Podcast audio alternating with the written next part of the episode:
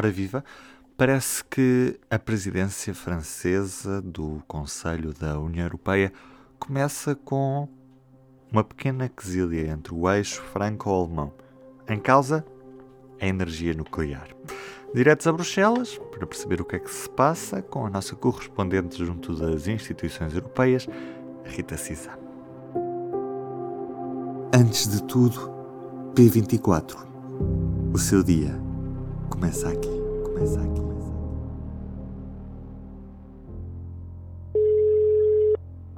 Bem, eh, deixa-me eh, só começar por dizer que eh, a presidência francesa não tem nada a ver com esta proposta. Portanto, isto estamos a falar de uma de uma regulamentação que foi aprovada já em 2020 e, pela Comissão e que tem a ver com uma decisão dos Estados-membros de uh, criar uma espécie de um guião, de uma, se quiseres até quase um código da estrada, para direcionar o investimento, tendo em conta o objetivo de neutralidade climática que foi afirmado pela União Europeia. Portanto, esta esta polémica que, que, estamos a assistir agora e que tem a ver com a apresentação pela Comissão Europeia da sua proposta de um ato uh, delegado, portanto, é, um, é uma, um regulamento que não tem que ser negociado, acertado, consertado com os co-legisladores, porque os, os dois co-legisladores, ou seja, os Estados-membros no Conselho da União Europeia e o Parlamento Europeu, delegaram competência, esta competência na Comissão Europeia, que, uh, que, que já está a, enfim, a preparar esta proposta há mais de um ano, portanto não, não, não constitui uma, propriamente uma surpresa para nenhum dos envolvidos. E, portanto, o que é que está em causa neste ato delegado concreto? Porque, eh, enfim, no âmbito de, desta chamada, deste regulamento para o chamado financiamento sustentável, a Comissão já aprovou uh, no ano passado, em 2021, um outro ato delegado que tem a ver com os setores da, portanto, com a conformidade ambiental dos setores dos transportes e da construção e não houve oposição nenhuma. Esta proposta eh, tem a ver com a classificação da energia nuclear e do gás natural como eh, energias que facilitam o processo de transição energética e, portanto, como energias sustentáveis. Eh, e isso provoca, enfim, conta com a oposição frontal de todas as organizações defensoras eh, do ambiente e da, e da proteção climática e com uma grande parte dos Estados-membros da União Europeia. Enfim, a questão do nuclear é uma questão divisiva há décadas, não é? Portanto, nós temos na União Europeia Estados, a Áustria é, é, é, aquela que tem estado na liderança da contestação desta proposta. Tem, portanto, um, países que nos seus quadros jurídicos proíbem o nuclear.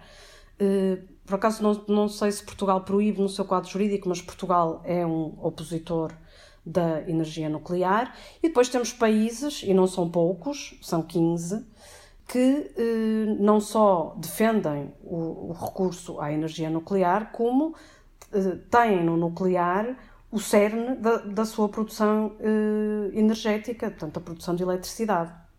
O maior deles é a França, e pronto, e pelo facto de a França estar agora a assumir a presidência do Conselho da União Europeia, eh, é no fundo o, o país que é porta-voz do, do apoio a esta proposta da Comissão Europeia. Depois tens países, isto agora era uh, para chegar à Alemanha, tens países que se opõem à energia nuclear, como é o caso da Alemanha, não é? que, uh, enfim, está nesta fase em processo de desmantelamento de toda a sua infraestrutura nuclear, mas que, por outro lado, apoia a, a promoção e o investimento no gás natural. E, portanto, está aqui numa situação delicada em que já manifestou a sua oposição a ver incluída a energia nuclear na classificação de energia sustentável, apesar de do ponto de vista das emissões de dióxido de carbono, o nuclear não ser uma energia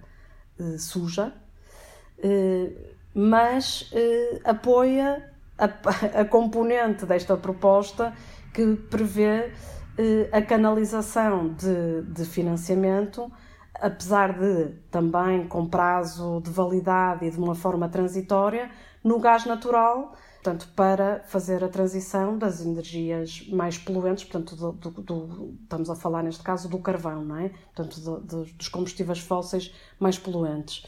Eh, e, portanto, agora, à, à, à Comissão eh, cabia o, o papel de dar este sinal político, trata-se, um, acima de tudo, de um sinal político, porque porque todo este ato delegado, portanto, toda esta regulamentação eh, pretende dar aos agentes do mercado uma base de sustentabilidade para os seus investimentos. Uhum.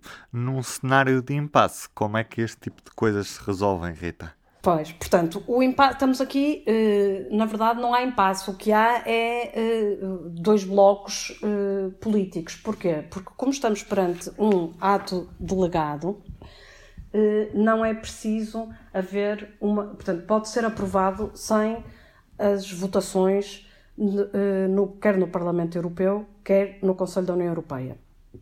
O que quer dizer que esta proposta que eh, foi avançada pela Comissão Europeia, ao cair do, do, do pano do ano, portanto, isto chegou às, às caixas de correio dos, dos Estados-membros ao final da tarde de dia 31 de dezembro, eh, portanto, um, um, uma data e uma hora que muitos governantes consideraram altamente suspeita, mas, uh, mas na verdade isto significa que a Comissão, a partir do momento da divulgação da proposta, põe a correr um prazo que está previsto no regulamento para serem realizadas consultas com grupos de especialistas nomeados pelos Estados-membros e pela plataforma do financiamento sustentável e ouvidas essas uh, opiniões, portanto, terminado o processo de consulta, a Comissão Europeia uh, transformará a sua, o seu rascunho de proposta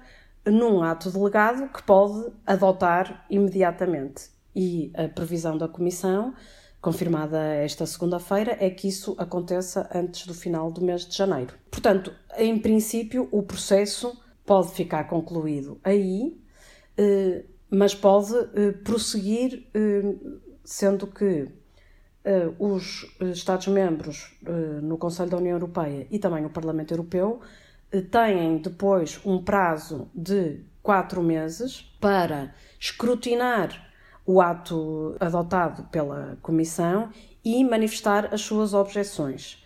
Sendo que esse ato delegado só pode ser bloqueado pelos Estados-membros eh, numa eh, maioria qualificada, reforçada, invertida, ou seja, é um, é um acontecimento raro em, em Bruxelas porque exige que pelo menos 21 eh, Estados-membros que, que representem mais do que 65% da população da União Europeia manifestem a sua oposição, o que manifestamente não é o caso, uma vez que temos 15 Estados-membros e alguns deles são os mais populosos, a concordar com eh, a proposta da Comissão Europeia, ou então uma maioria simples de eh, eurodeputados no plenário, num voto em plenário, portanto teriam que ser 353 eurodeputados, sendo que também no, no, no plenário de, e entre as bancadas do Parlamento Europeu existe uma divisão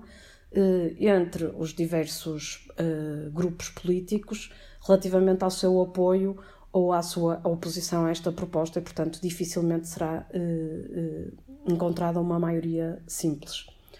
E, portanto, este ato delegado, eh, que poderá, neste processo de consultas que foi agora iniciado, ainda sofrer ligeiras alterações, a partir do momento em que é formalmente adotado pela Comissão Europeia, já não pode mais ser emendado. Portanto, ou é bloqueado ou pelo Conselho da União Europeia ou pelo Parlamento Europeu, ou, passado esse prazo de quatro meses, entra em vigor.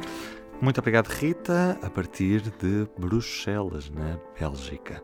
E quanto aos destaques da edição desta terça-feira no público, manchete para o novo plano de proteção civil que aponta fragilidades nas redes, móveis e energia. Destaque fotográfico para Mário Viegas, a inédita história dos poemas que foram à guerra e voltaram. Eu sou o Ruben Martins, do P24 é tudo por hoje. Tenham um bom dia, até amanhã. O público fica no ouvido.